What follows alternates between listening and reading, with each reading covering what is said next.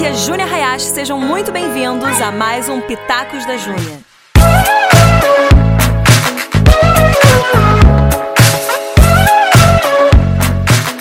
Fala galera! Júnia Hayashi aqui, começando nessa área dos podcasts.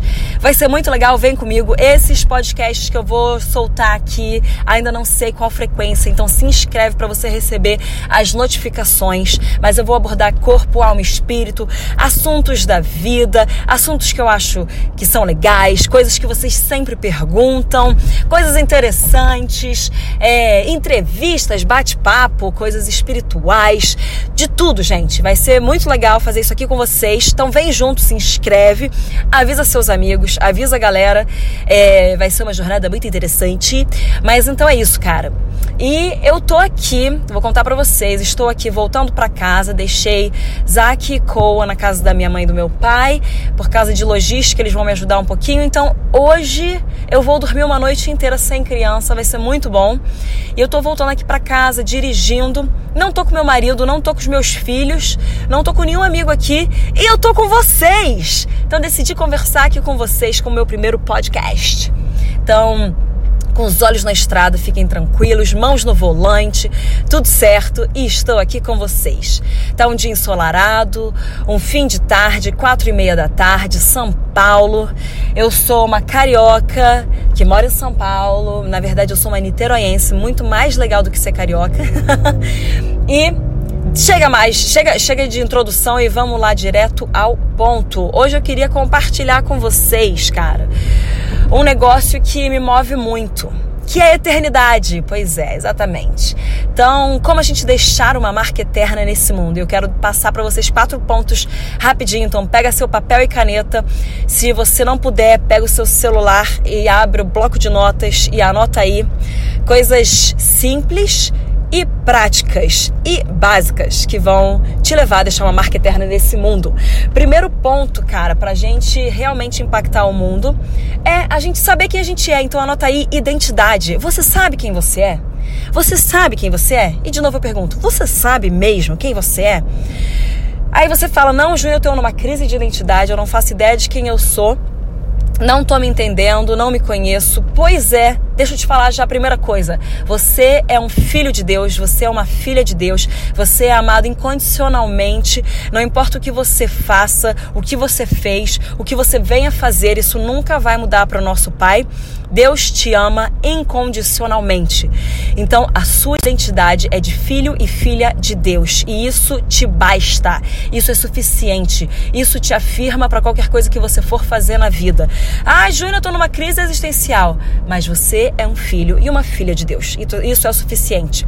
Jesus, antes dele fazer qualquer coisa, antes dele começar o ministério público dele, o que ele ouviu do Pai? Este é o meu filho amado em quem eu tenho prazer.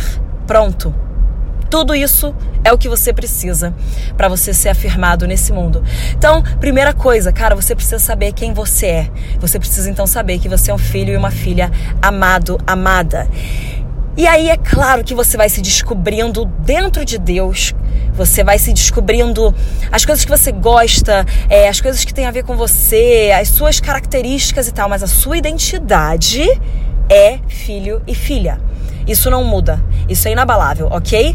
As coisas que você gosta, elas podem ir mudando, elas podem ir se aperfeiçoando, você vai se entendendo melhor. Quando você se entende como um filho amado incondicionalmente, você realmente começa a se descobrir de uma forma diferente, mas a sua identidade é de filho e filha. Eu não consigo frisar isso mais do que o que eu tô frisando agora. Porque muitas vezes a gente acha que a nossa identidade tá no que a gente gosta e no que a gente faz.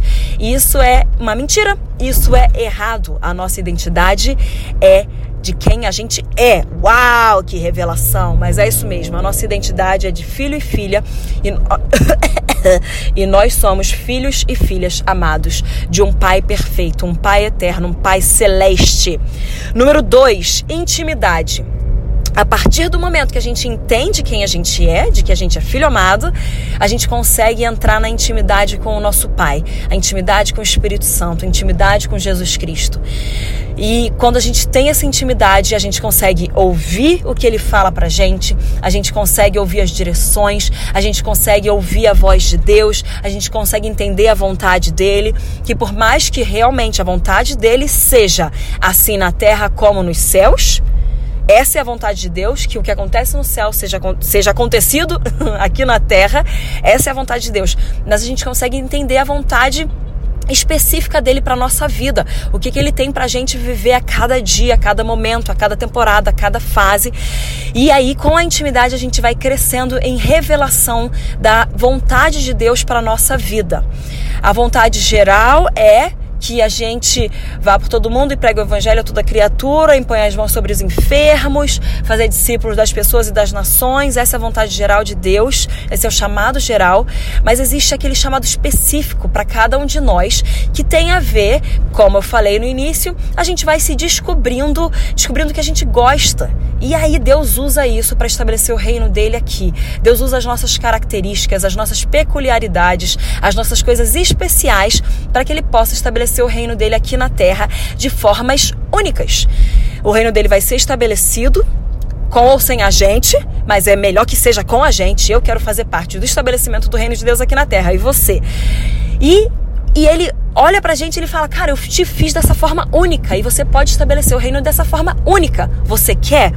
É só a gente dizer sim. E aí ele pode, então, é, atuar através da nossa vida. E isso vem com a intimidade com ele intimidade com o Espírito Santo.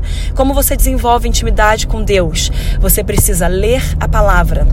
Você precisa ler a Bíblia. Você precisa permitir com que a Bíblia te leia. Não leia a Bíblia apenas de uma forma corrida, o que também é interessante para a gente entender o panorama bíblico, entender a história, entender os feitos de Deus. Mas a gente tem que permitir com que a Bíblia nos leia, com que a revelação do Espírito Santo venha e nos transforme. Quando a gente lê a Bíblia e o Espírito Santo vivifica aquilo, porque a letra mata, mas o Espírito vivifica, então o Espírito Santo vivifica aquilo e traz aquilo como vida para dentro da gente, e aquilo começa então a ser vida dentro de nós, e o versículo começa a ter é, uma coisa. Esse é um carro muito potente passando aqui do meu lado mas então o Espírito Santo ele traz aquilo e aquilo se torna vida dentro da gente. Então isso é essencial que a gente não só leia a Bíblia, mas que a gente permita com que ela leia a gente, que a gente realmente venha ter é, a revelação, aquela coisa viva, contínua do Espírito Santo todo dia trazendo vida às Escrituras para que a gente seja transformado. Amém?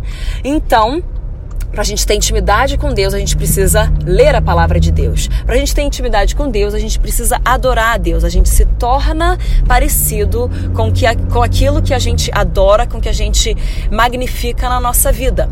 Então, se você adora Deus, você vai ficar cada vez mais parecido com Ele. A gente precisa louvar e adorar. Adoração é diferente de louvor.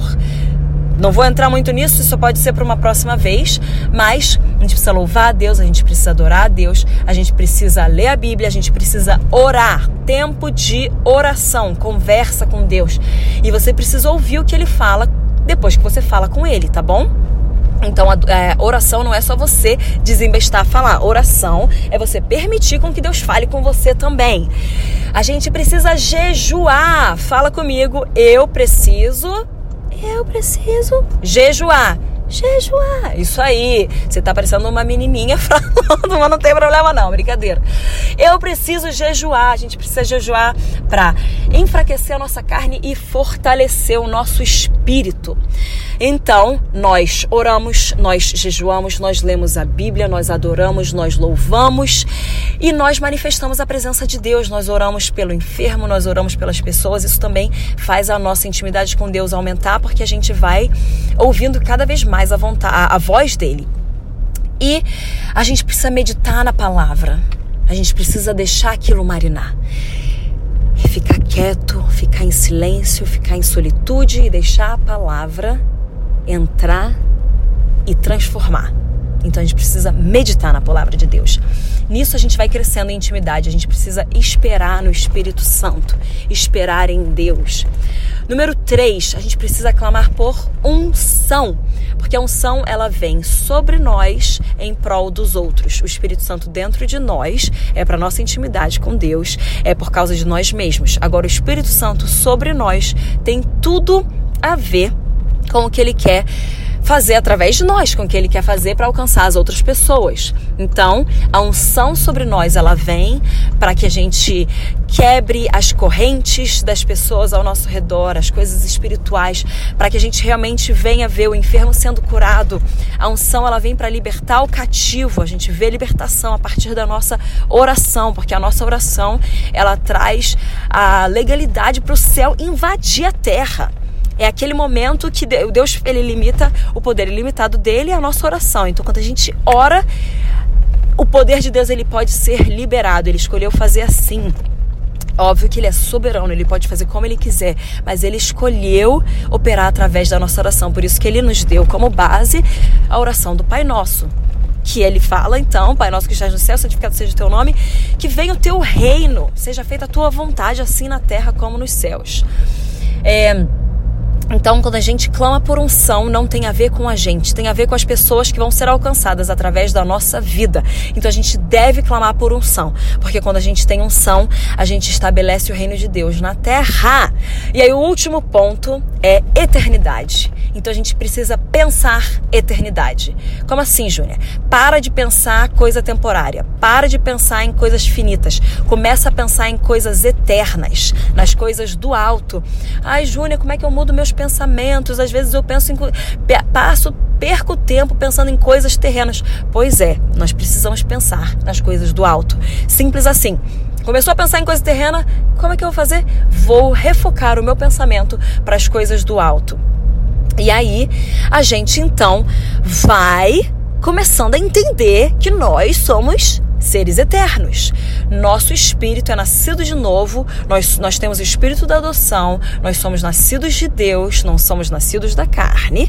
Então, nós somos seres eternos num corpo por enquanto, temporário, depois vai ser glorificado. E aí a gente vai ter então na glória com Jesus, mas eu estou falando enquanto a gente está aqui, a gente precisa pensar em eternidade. Quando a gente pensa em eternidade, a gente entende que a gente tem que deixar um legado. Você não pode pensar em eternidade e só viver contando os seus dias na terra. Você tem que entender que eternidade significa pensar legado. Hoje eu vivo pensando que eu estou plantando para muito além de mim. Então eu vou plantar coisa que meus filhos vão colher, coisa que meus netos vão colher, coisa que meus bisnetos vão colher, até que Jesus volte. Mas então quando a gente pensa eternidade, a gente pensa legado e a gente começa a ter uma perspectiva eterna de que não tem a ver com a gente, tem a ver com tudo que todo o plano que Deus tem para a terra, tudo que ele vai fazer e que ele pode fazer através de mim e através de você. Que honra que é poder servir a esse Deus eterno. Que honra poder que, que honra que é poder servir ao nosso Pai celestial. Que honra que é sermos filhos e ainda podermos servir ao nosso Pai. Sim, nós não somos mais chamados de servos, nós somos amigos, mas mesmo amigo serve amigo, mesmo filho serve um pai.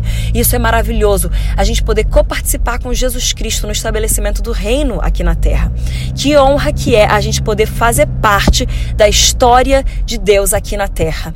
Então, você quer fazer parte da história de Deus aqui na terra? Você quer deixar uma marca eterna nessa terra? Você quer que depois que você morra, as pessoas lembrem do seu nome porque você estabeleceu o reino de Deus aqui e você levou almas para Jesus Cristo, você quer fazer parte da história com Deus? Você quer fazer história com Deus? Então vamos junto. Vamos fortalecer e entender a nossa identidade. Vamos desenvolver a nossa intimidade com o Senhor. Vamos clamar por unção para que mais pessoas sejam alcançadas e vamos sempre ter um pensamento e um entendimento de eternidade e não coisas temporais. Então é isso aí, galera. Esse foi o nosso primeiro podcast. Não se esquece de se inscrever, chama os seus amigos, chama os seus familiares. Vai ter muito mais, vai ser muito interessante, vai ser muito legal, porque eu sou muito legal. Brincadeira mais verdade. Mas é isso aí, gente. Então se inscreve e fique atento para o próximo. Se você se inscrever, você vai receber a notificação aqui do próximo. Então vamos junto para que o reino dele seja estabelecido e para que os reinos desse mundo se tornem o reino do nosso Deus. É isso aí. Um beijão, fiquem com Deus. Aqui é Júnior Hayashi e até a próxima.